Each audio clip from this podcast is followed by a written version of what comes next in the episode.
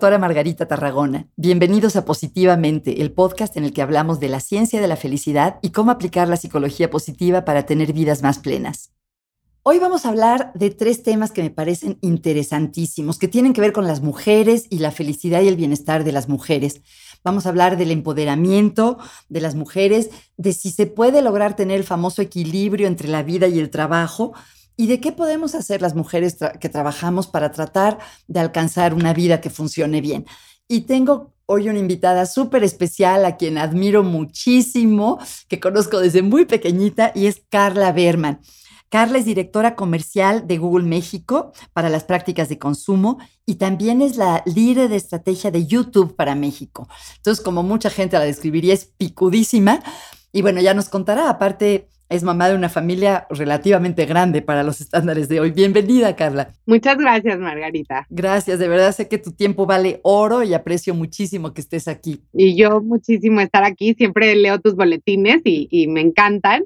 Y te quiero compartir que en este año, al principio del año, mandaste un, un boletín que decía que a ti te gustaba escoger tu palabra del año. Así es. Ajá. ¿Y escogiste una tú? Y escogí una y mi palabra del año es simplificar. Ah, ajá. Qué bien. ¿Y cómo vas con eso? Pues voy bien. Voy, es, es un struggle porque creo que tengo los, los ojos más grandes que la boca, entonces va a ser de todo. Pero como que adopté una filosofía un poco de que si no es un como dicen los gringos, un hell yeah, o como decimos los mexicanos, un a huevo, Ajá. es un no. Ok, ok. Qué interesante. Fíjate que yo estoy leyendo un libro que se llama Essentialism, que habla un poco de lo mismo, que hay que aprender a decir que no para decir que sí a lo que es realmente importante para nosotros. Ah, pues voy, ya, ya lo apunté para mí. bueno, ¿por dónde empezamos, Carla? Tú eres muy joven, pero has tenido una carrera impresionante. Me gustaría hablar un poquito de qué te llevó a estar donde estás hoy, por qué te gusta el trabajo que haces hoy y luego entrar a cómo le haces para tener ese trabajo tan demandante, tan exitoso y al mismo tiempo tener una familia con cuatro niñas pequeñas. Pero empecemos por qué, qué estudiaste y qué te llevó al trabajo que haces hoy. Perfecto. Pues mira, yo, yo desde chiquita tenía como siempre estaba muy preocupada porque no sabía qué quería estudiar. Y te estoy hablando desde quinto de primaria y me preocupaba de verdad. sí que planeabas con anticipación. Sí, sí, sí. Y entonces me, me, me, atormentaba horrible que me gustaban muchísimo las humanidades, pero también me gustaban las matemáticas, pero también quería, eh, me gustaba escribir y me gustaban como muchísimas cosas. Y al final decidí estudiar ingeniería industrial, en gran parte porque mi papá es ingeniero y bueno, es uno de mis de mis role models más importantes. Eh, pero en la carrera siempre como que me hacía falta esta parte que yo siempre digo que soy como una mezcla muy mezclada entre mi mamá y mi papá. Mi mamá es como toda corazón, toda artística, ¿no? Este, toda... Gran comunicadora. Eh, eh, exacto, comunicadora, extrovertida. y mi papá era como el ejecutivo de negocios, también lo más del otro lado, ¿no? Como uno es muy right side of the brain y el otro es muy left side of the brain. Y entonces en ingeniería me faltaba como esa parte más creativa, más eh, divertida, por llamarla de alguna manera. Y a la mitad de la carrera me metí a ser reportera en el periódico Reforma. Ah, no sabía eso. Era yo reportera de Whisky Lucan, que es el municipio donde vivía, y pues te imaginas que no pasa nada en Whisky Lucan, ¿no? No pasa mucho y yo tenía diario que encontrar la nota. Y, y, me encantaba ser reportera, me fascinaba escribir, me fascinaba estar en contacto con gente todo el tiempo, pero como que no cumplía con, con la otra parte muy, muy, muy racional, muy matemática de, mi, de, de, lo que me gustaba hacer. Y entonces terminé haciendo eh, consultoría dos años porque realmente no, no me podía decidir. Y en consultoría me di cuenta de que los medios de comunicación que siempre habían sido parte de mi vida y que tengo mucha familia, o sea, mi mamá, pero mis tías también, eh, que son grandes comunicadoras, eh, tenían un lado B, ¿no? Que era el lado de los negocios, o sea, que se manejaban como un negocio y que pues alguien los tenía que manejar. Yo dije, qué maravilla, eso es lo que yo quiero hacer de mi vida porque voy a estar suficientemente cerca como para sentir el, el rush y la emoción de, la, de los medios, pero este, voy a estar también cerca como de esta parte racional, cuantitativa, eh, ¿no?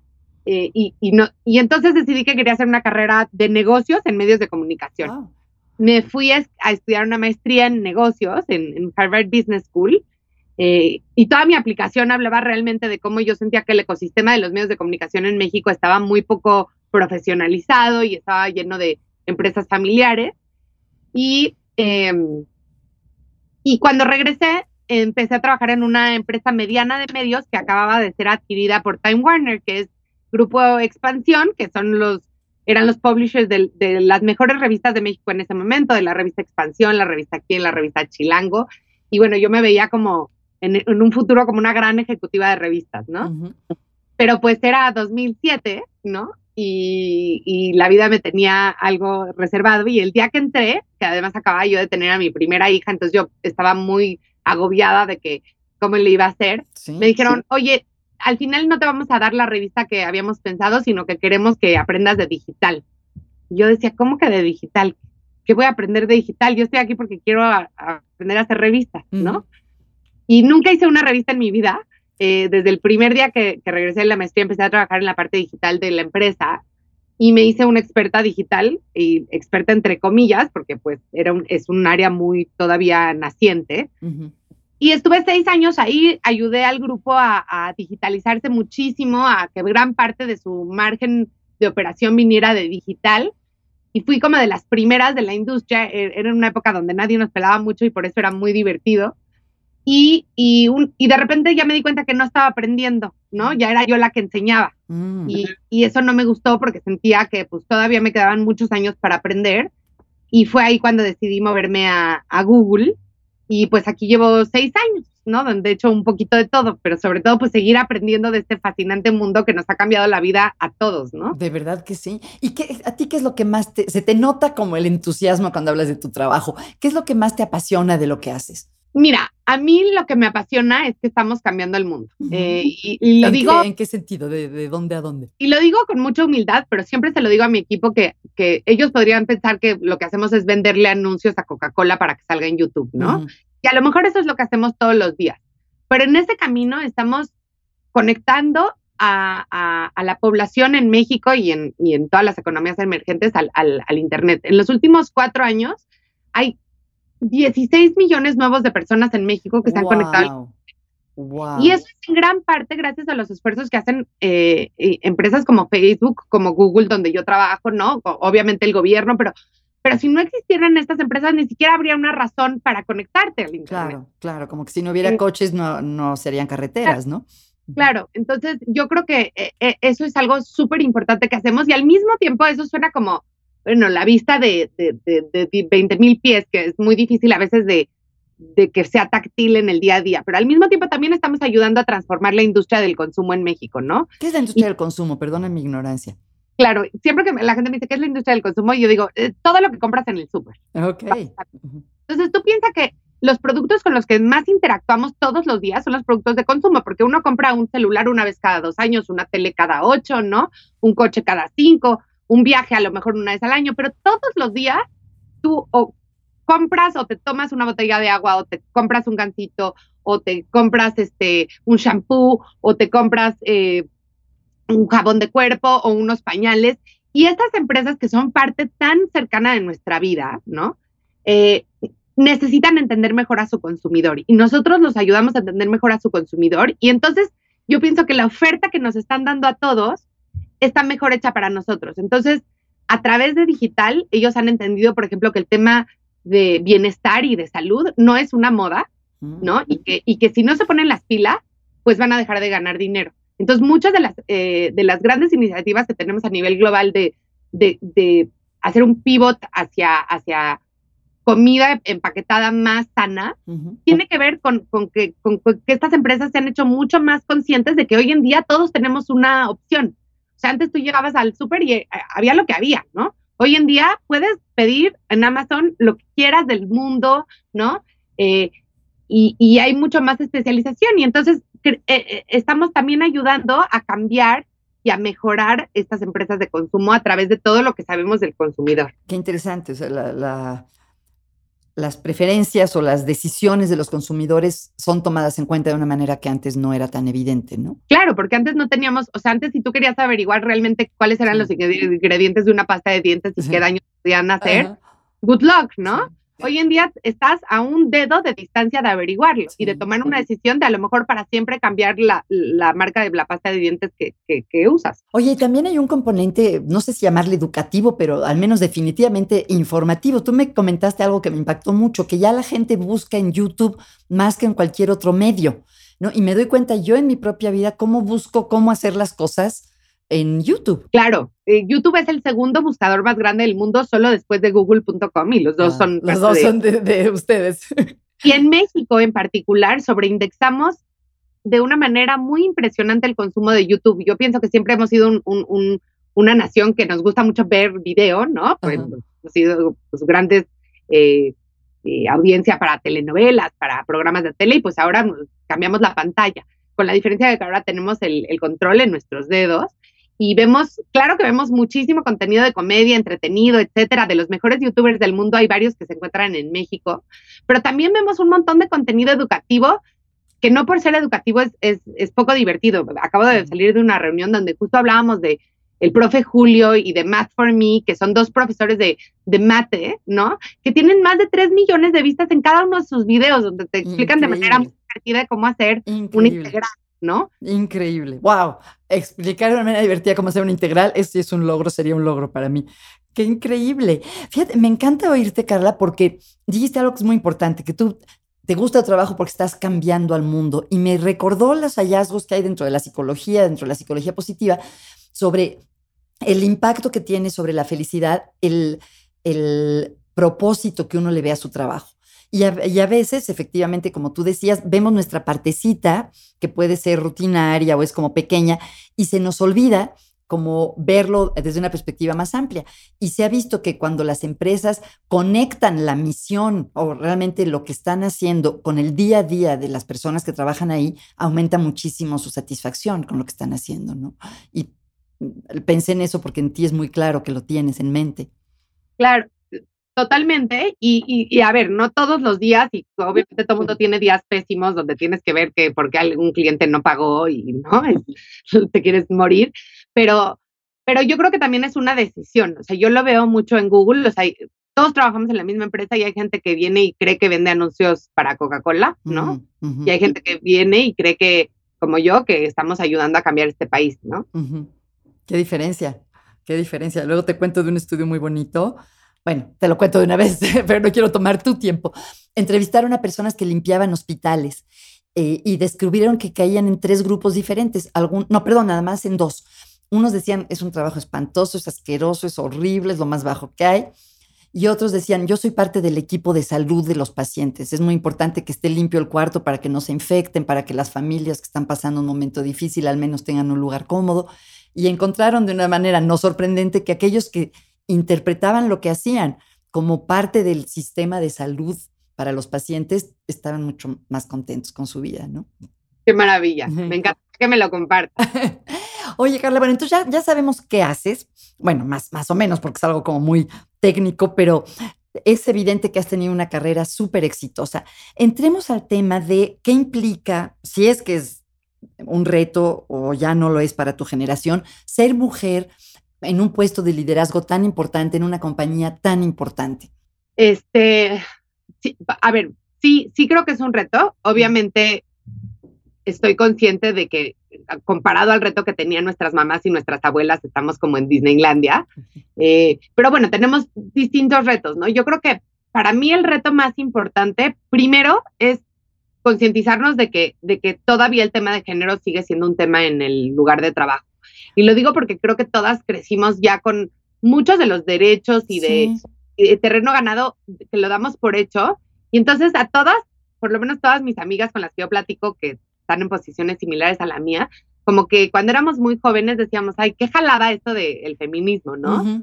a mí nadie nunca me ha discriminado, yo soy la mejor alumna de mi clase, si es que eras, ¿no? O soy este, la presidenta de la sociedad de alumnos en mi prepa. sí, te entiendo. Ajá.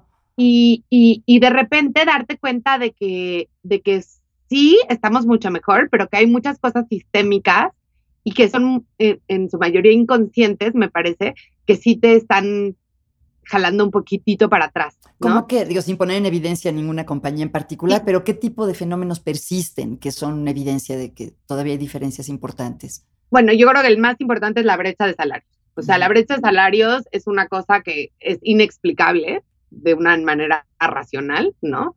Este, no deberíamos, o sea, no creo que haya nadie hoy en día que por lo menos abiertamente te diría que cree que está que es correcto que una mujer gane 80 centavos por cada dólar que gana un hombre en, en responsabilidades iguales y sin embargo estudio tras estudio país tras país año tras año la brecha sigue existiendo Oye, ¿y pasa también en el mundo en el que tú te mueves de las empresas de tecnología? Yo esperaría que no.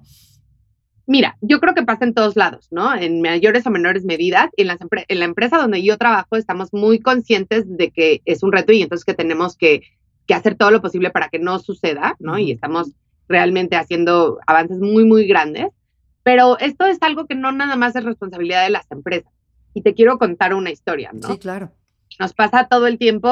Eh, yo entrevisto mucho, mucho a, gente, ¿no? Y en, en, este trabajo, en mis trabajos anteriores, y, y casi como del libro de texto, eh, y cuando platico con otras mujeres que igual nos toca entrevistar gente, nos pasa que entrevistamos a una candidata súper calificada, le hacemos la oferta, está feliz, acordamos fecha de entrada y se acabó, ¿no? Entrevistamos a un candidato hombre súper calificado, este, está súper feliz, nos da, agradece y nos dice, oye, pero y fíjate que me gustaría ganar un poco más, o me gustaría que me pagaran este, la gasolina del coche, o lo, que sea, ¿no? Y que no es que le vamos a pagar el doble, evidentemente nadie es así de tonto, ¿no? Pero a lo mejor eh, con esa pequeña negociación empieza a 5% más que la mujer. Sí, sí. Y 5% no es mucho, pero ¿qué pasa? Que a los dos años... Es 10. no, o sigue siendo 5, pero a los dos años él viene y proactivamente nos dice, oye, yo creo que estoy lista para una promoción. Y a lo mejor ya se tarda más. Sí. simplemente espera a que se lo ofrezcan. La conozca. Y a lo largo del tiempo, ese es el tipo de cosas que también hacen que, que la brecha de, de, de, sueldos exista, ¿no? Entonces yo creo que ahí tenemos muchísimo que hacer la, primero que creo que es responsabilidad de todas las mujeres es autoeducarnos, ¿no? Y aprender a negociar.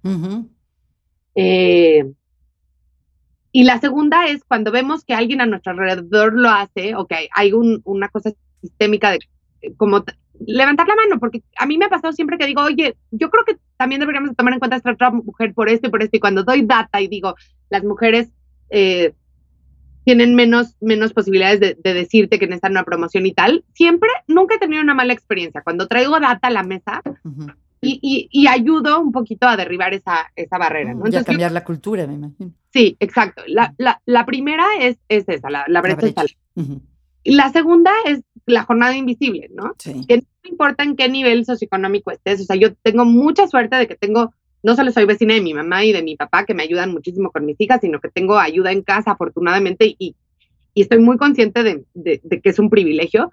Pero las mujeres, en, eh, en, casi todos los casos, somos las, las cuidadoras, ¿no? Sí. Y, este, y entonces eso implica que nos tenemos que encargar de los útiles, los uniformes, los permisos de la escuela, estudiar con los niños para los exámenes. El pediatra. exacto. Y, y eso es es una jornada invisible y, creo que es bien duro por eh, combinarlo, ¿no? Para mí esos han sido como los dos retos principales, porque yo en lo particular tengo un esposo increíble que es súper feminista, aunque no lo sepa, increíble, ¿no? Este, que igual, entonces han sido más como esta, y, siempre he tenido jefes increíbles, he tenido una gran suerte también en ese sentido y he trabajado para compañías donde han tratado de hacer un esfuerzo consciente por por limitar las, las barreras de género que hay. Pero aún así hay esas dos cosas que me parece que, que sí pues, nos pesan más a, las mujeres que a los hombres. Sí, y este tema de la, de la jornada invisible o de la segunda jornada me hace pensar en el, el, otro tema que quisiera platicar contigo. Fíjate que eh, yo trabajé, he trabajado toda la vida desde que mis hijos eran pequeños, pero me doy cuenta que dentro de un esquema muy tradicional, en el sentido que mi esposo siempre ha sido el proveedor, y yo sí ganaba, pero no era como una parte fundamental para la familia y era profesionista independiente. Entonces dejé de trabajar después de que nació cada niño, luego me reintegré poco a poco. Entonces realmente siento que no viví en un esquema muy diferente del tradicional. Y ahora que ya mis hijos son adultos, pienso en mi hija, por ejemplo, y me preocupa cómo le va a ser ella que curiosamente también trabaja en, la, en una industria de tecnología y le está yendo muy bien. Y pienso, ¿cómo, cómo le va a hacer? Eh, y fíjate, no pienso cómo le van a hacer mis dos hijos varones, ¿verdad? Este, entonces, me, interesa mucho el tema de, no sé qué tanto quieres, no contestes nada demasiado personal, pero en general, en tu experiencia y lo que oyes de otras colegas, ¿qué, ¿cómo se le hace? Uno, ¿es posible este famoso equilibrio entre la, la vida y el trabajo? Y si sí, ¿cuál es, cómo se le hace? Ay, yo creo que, o sea, por salud mental tengo que creer que claro que es posible. Bueno, ¿qué opinas, perdón, desde que hay gente que dice que es una dicotomía falsa, que no deberíamos de dividir en vida y trabajo como si el trabajo no fuera vida? No sé. Claro. Sí, pues mira, yo creo que sí es posible, claro que siempre es un reto, pero yo, lo que yo siempre cuando me dicen, pero ¿cómo le haces con cuatro hijas y, trabajando? Y, a lo mejor me, me, me autoterapeo cada vez que lo digo, pero digo, bueno, pero es que te juro que yo veo a mis amigas que no, no trabajan y también están súper cansadas. O sea, es tanto más fácil que yo, ¿no? Eh, yo, yo, yo creo que se necesita para mí, a ver, te digo lo que ha servido para mí, ¿no? Claro, claro. Esto que no aplica para todo el mundo, pero para mí lo que ha servido es, uno, tener una pareja que sí valora mi carrera igual que la de él y que... Eh, y que nunca, nunca de verdad me ha reclamado, este, o sea, y me han pasado las típicas cosas que, que, ve uno en las películas, ¿no? Se me ha olvidado una niña en la escuela, eh, se, la he mandado sin uniforme el día que era con uniforme, o sea, y, y, y, y que sí son como, en ese momento son problemas pues, fuertes que podrían generar como mucha fricción en la pareja. Y claro, no digo que me diga, ay, no pasa nada, deja a tu hija en la escuela, pero como que lo, toda proporción guardada dice, bueno, a ver, ¿qué podemos hacer para que esto no pueda volver a pasar, no? Mm, eh, entonces creo que eso es súper importante y para mí sí ha sido muy importante tener una red de apoyo cerca, ¿no? yo pienso que si yo viviera en Estados Unidos, por ejemplo, lejos de mi familia, sería bien difícil. Eh, estoy segura que hay maneras también, pero para mí lo que ha servido mucho es, te digo, tener a mis papás muy, muy cerca, eh, tener eh, y, y, y saber que no puedo hacer todo yo y outsourcear un chorro de cosas, ¿no? Mm, Sin mucha eh, culpa, ¿no? Entonces... Eso a mm, veces es difícil, ¿no? Como dejar ir o delegar cosas. Sí, sí. Entonces una de mis hijas juega tenis, por ejemplo, y el otro día me reclamó que nunca voy a sus torneos de tenis porque la lleva mi papá. Y pues sí, pues tiene razón, nunca voy a sus torneos de tenis. Voy una vez cada tres, cada cuatro o cinco torneos, ¿no? Eh, pero por otro lado, creo que hay como byproducts como externalidades positivas de eso. O sea, mis hijas tienen una relación increíble con mis papás. Qué maravilla. han sido mucho más con, con mis abuelas, incluso pues, cuando eran muy chiquitas, por ejemplo, y todavía la más chiquita eh, va de vez en cuando con, con, va una o dos veces al mes a, casa de mi abuela Raquel, que tú conoces. Eh, y sin mí, ¿no? Entonces tienen como su tiempo especial entre ellas y todos ganamos, ¿no? La niña gana porque convive con su bisabuela que que si no, nada más conviviría con ella en como comidas familiares donde no se puede ni platicar bien. Claro. Mi abuela gana porque qué delicia estar cerca de su bisnieta, ¿no? Claro.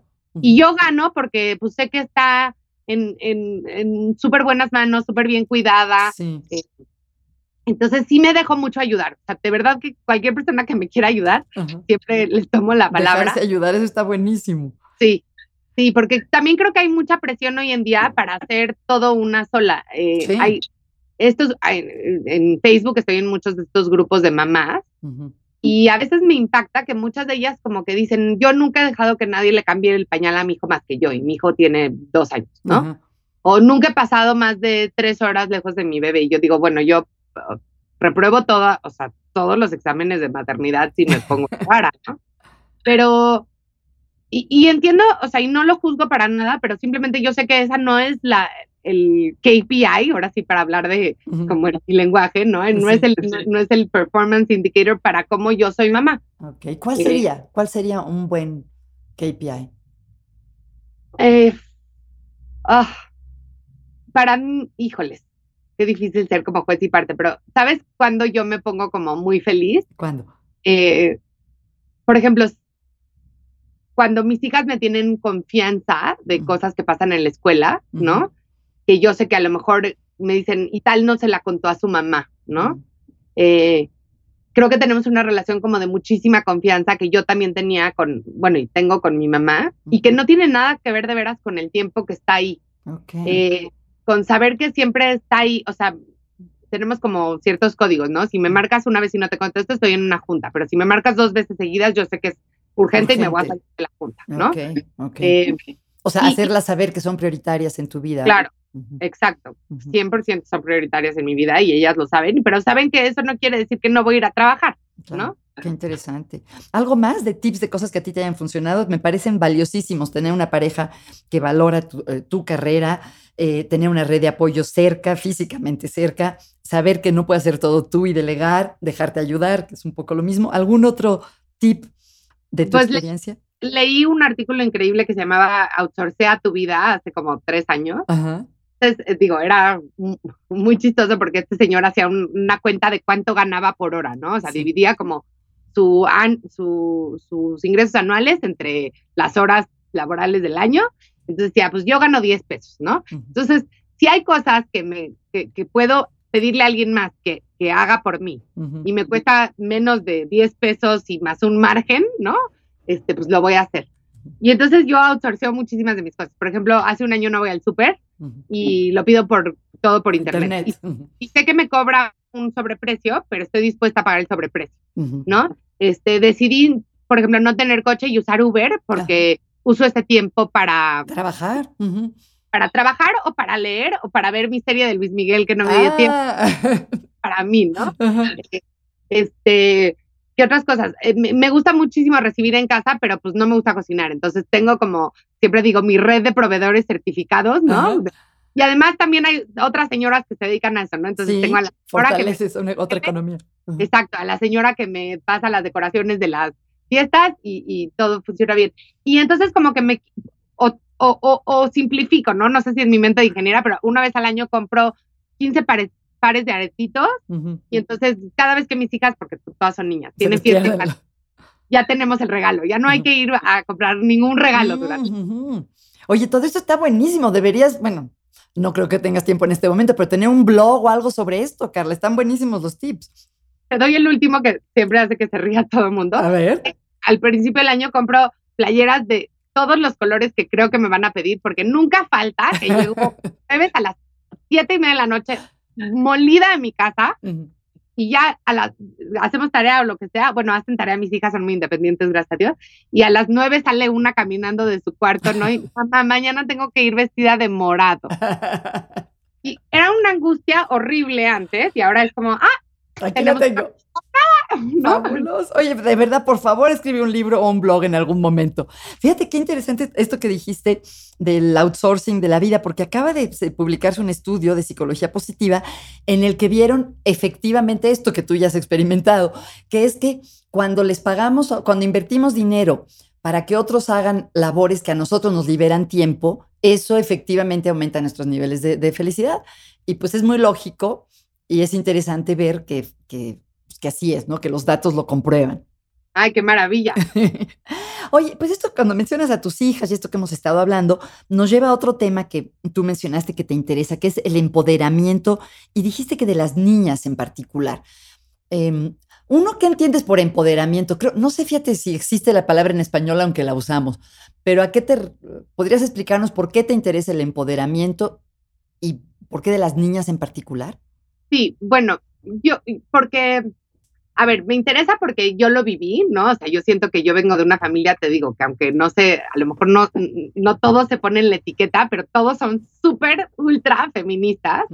obviamente mi abuela, que tú conoces, mis dos tías, pero mi papá es súper feminista, mi mamá es súper feminista, aunque en unas cosas no, no, no, no, no se consideraría quizás. ¿Cómo estás usando la palabra feminismo en este caso? Que, o sea, que se aplica a todos ellos. Sí, o sea, para mí feminismo es, y no soy una académica y ojalá no me equivoque, pero es simplemente creer que las mujeres y los hombres merecen y deben de tener las mismas oportunidades. Yo lo veo así, pues me hace una preciosa definición también. Entonces, eh, o sea, mi, mi papá tenía, eh, eh, manejaba un negocio familiar de, tornillos, que no me puedo imaginar un negocio como menos femenino. no entremos en la parte freudiana. Además, ¿no? Este, pero yo toda la vida de chiquita yo estaba segura que yo iba a trabajar en, en, la fábrica, o sea, nunca se me pasó por la cabeza y tenía muchas amigas que sus papás hacían plásticos o autopartes, o sea, que también estaban como en la industria, y ellas nunca se les ocurrió que iban a trabajar ahí, ¿no? A mí desde chiquita me llevaban a la fábrica, o sea, yo como que sabía que al final, bueno, eh, por muchas razones del destino, eh, pues no trabajé ahí, ¿no? Pero, pero siempre tuve como este voto de confianza de, o sea, que, claro que puedes ser ingeniera, claro que puedes trabajar en lo que tú quieras, ¿no? Y a la universidad que tú quieras. Eh, este, entonces, para mí eso es empoderamiento y, creo que es importante hacerlo desde chiquitas porque en mi experiencia creo que eso fue lo que hizo que, yo siempre digo que la culpa de todos mis problemas las tiene mi mamá y mi papá, pero sobre todo mi mamá, porque siempre me dijo que yo podía con todo, ¿no? O sea, que mm. podía este, tener el mejor trabajo, pero tener un chorro de hijos, pero además este, si quería escribir un libro, escribir un libro, y como que me hizo mucho coco wash, no sé si consciente o inconscientemente ella, de que se puede con todo en la vida, y entonces digo que ahora pues todos mis problemas son porque quiero hacer las demás, ¿no? Pero sí creo que te forma diferente cuando te lo dicen desde niña, ¿no? Ok. Eh, y tú lo estás haciendo con tus hijas de alguna manera, aparte de con tu ejemplo, que yo me imagino que eso de que los niños aprenden lo que viven es muy cierto. Sí, bueno, o sea, sí, yo creo que sobre todo con el ejemplo, evidentemente, pero, pero sí hablamos mucho de, del tema de mamá, ¿por qué tal persona cree que no, las mujeres no deben de hacer esto, no? O ahora que están de moda todos estos libros de, de cuentos de niñas rebeldes para dormir, ah. les encantan. Eh, y ven a muchas mujeres realmente muy, muy independientes y, y, como haciendo muy exitosas en cada una en su campo de trabajo a su alrededor. Sí, porque tu red, esta red de apoyo con la que cuentas no solo es de ayuda práctica, sino ahora que lo pienso, son también buenos modelos, ¿no? Por claro, lo, que hace cada uno en su ámbito. Qué interesante. Ok. Oye, perdón. Te interrumpí, Carla, perdón. No, no, adelante, adelante. Que eh, te agradezco mucho que me hayas invitado en dos ocasiones a ir a Google a hablar con un grupo de mujeres en Google, que también lideras eso.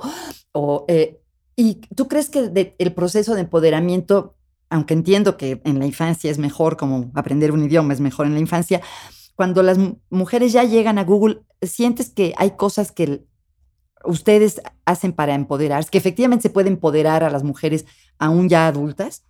100%, 100%. Yo, yo ya no soy la, la, la cabeza del capítulo mexicano de Women at Google, lo fui en algún momento, y sigo muy involucrada, pero eh, yo creo que tiene que ver también muchísimo con role models, ¿no? Y ahí, eh, eh, cuando yo empecé mi, carrera profesional, me acuerdo que me contaban historias así como yo decía, bueno, ¿ya ha habido alguna socia aquí en esta firma de consultoría? ¿No?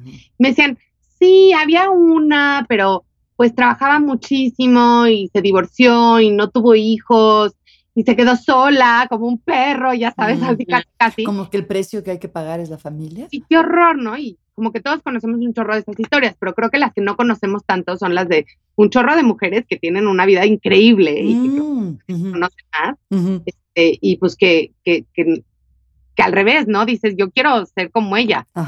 Y yo he tenido muchas de esas, además de las de mi familia, que bueno, ya te lo he dicho un par de veces, porque sí creo que o sea, no le quiero restar para nada crédito de verdad a mi mamá, a mi, a mi abuela, a mis tías. Este, pero también, eh, por ejemplo, en, una ocasión una de mis tías me dijo, te tengo que presentar a una mujer porque quiero que veas que sí se puede ser una buena madre judía y tener una carrera corporativa, ¿no? Este, porque yo no conocía ninguna ejecutiva este, que fuera paisana mía. Y entonces, pues todas las mamás de mis amigas no, aunque muchas eran muy exitosas, tenían más trabajos como de profesionistas independientes y yo quería trabajar en el mundo corporativo. Y me presentó a Lisa Chelminsky, que fue mi primera jefa. Alice era la directora de una firma de, de, relaciones públicas. Y la verdad es que de repente dije, o sea, sí se puede tener una oficina y que te reporte un montón de gente y así, y también este, estar en el comité de padres y todas estas cosas, ¿no? Eh, que yo quería también hacer. Y entonces yo creo que encontrar role models, aunque sea, y esto no fue cuando yo era niña, yo ya tenía 20, 22 años, o sea, creo que en etapas tempranas de la carrera, ver a role models y darte, y, darte herramientas como las que tratamos de darle a Women at Google, eh, sirve muchísimo. Qué interesante. Me llamó la atención lo que decías, que no sabemos muchas historias de mujeres que sí están muy bien y tienen este equilibrio o esta satisfacción en, tanto en la familia como en el trabajo. Y me pregunté, ¿hay libros sobre eso? Y si no, ¿no te gustaría escribirlo? Me encantaría, pero no tengo aquí. es en la lista de cosas a las que hay que decir que no. pero, pero, seguro, seguro este, saldrías en el libro. Eso no lo dudo. Oye, Creo que no conocemos esas historias, Margarita, porque esas mujeres no tienen tiempo de contarlas. Claro, tienes toda la razón. O sea, tienen una vida muy llena. Oye, y hablando de libros, siempre me gusta preguntarle a mis invitados qué están leyendo. Si yo viera tu Kindle o tu escritorio, tu mesita de noche, ¿qué me encontraría, Carla? Fíjate que este, eh, yo leía muchísimo de chica, luego dejé de leer muchísimo y ahora tengo mi reto en Goodreads. Entonces eh, pero estoy leyendo dos cosas ahorita. Bueno, acabo de terminar de leer 10% Happier, hablando de, la felicidad, que no sé si... Sí, Es, Sam Harris o Dan Harris, siempre me, equivoco si es Dan, San o Dan. No me acuerdo, pero me fascinó, o sea, me enloqueció porque aparte mi mamá era budía cuando yo era chiquita, eh, que, era budista judía. Y me enloqueció y como que retomé un poquito la meditación gracias al libro. Ah, qué bueno. Eh, y Además, ese, ese ah, lo acabo de, acabar de leer y estoy leyendo Give and Take. Ah, de, de, Adam Grant. ¿no? Ah. sí, ajá. Eh, ese lo estoy oyendo, de hecho, lo estoy oyendo en audiolibro. Ah, y estoy leyendo. Dime. No, que tiene un podcast nuevo buenísimo, Adam Grant, que se llama Work o Work Life. Está buenísimo. Ah, pues ya, otra segunda cosa que me llevo de, de hoy. Y, estoy y me gusta muchísimo la ficción. Estoy leyendo un libro que se llama eh, e-, Eleanor Elephant Will Be Fine, que se trata como de una chava que tiene un poquito de Asperger, que ah. siempre mucho la atención este tipo de personajes. Pero es una novelita, este, pues cortita, pero la verdad me fascina leer ficción, es lo que más me gusta. Qué fantástico, qué padre, Carla. Oye, Em, ahorita que mencionaste lo del libro de meditación que te está gustando, me faltó preguntarte una cosita que es sobre el autocuidado, ¿no? Se habla mucho de la importancia de cuidarnos a nosotros mismos cuando vivimos vidas estresantes. ¿Hay algo en particular que tú hagas como para, para ti, para cuidarte tú? Te digo lo que trato de hacer. Sí. Leí el año pasado de, Sleep Revolution. Ah, buenísimo.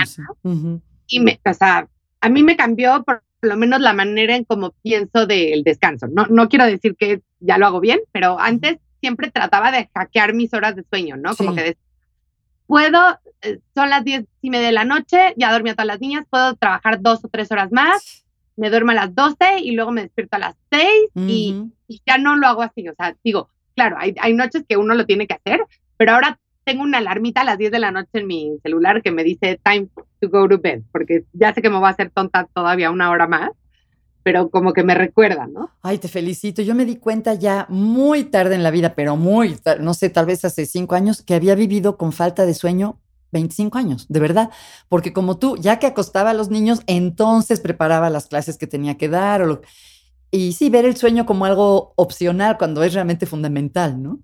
Claro, ¿y empezaste a dormir mejor cuando te diste cuenta? Sí, y hace como dos años que trato de dormir siete, ocho horas cada noche y de verdad siento que me ha cambiado la vida. O sea, ya no me acordaba que estar agotado no es la forma normal de estar.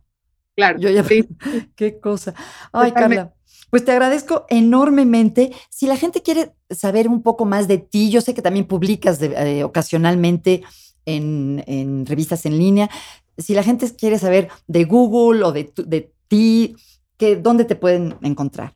que me manden un mail. Este, mi mail es carlaberman.gmail.com o mi Twitter es Carla Berman, que no, no tuiteo mucho, pero de pronto la gente me contacta por ahí con un mensaje directo, lo que sea. Eh, y pues. Perfecto. ¿Y cuando publica? Yo he leído cosas que publicas. ¿Dónde aparecen? Lo que no me acuerdo es dónde salen. Sí, publico una vez al mes. De hecho, hoy tengo un deadline. en Milenio, en general, el segundo domingo del mes. Ay, perfecto. Y hablo sobre todo de marketing digital. Ajá, qué bien. Wow, pues te agradezco enormemente, me divirtió, me iluminó, me hizo pensar muchas cosas hablar contigo y te deseo que sigas teniendo tanto éxito y tanta felicidad en tu trabajo y en tu familia como hasta ahora. Muchas gracias, Margarita, y gracias a ti por de verdad inspirarnos. Yo la primera vez que escuché de este tema de psicología positiva fue porque mi tía Feige me comentó que tú te dedicabas a estudiar este campo y, y qué maravilla, o sea, la verdad, siento que hay un chorro de cosas que he aprendido de, de, ustedes y te digo, este año mi palabra es simplificar. Perfecto, muy bien. Pues te agradezco mucho. Que estés muy bien, Carla. Hasta luego. Chao. Bye.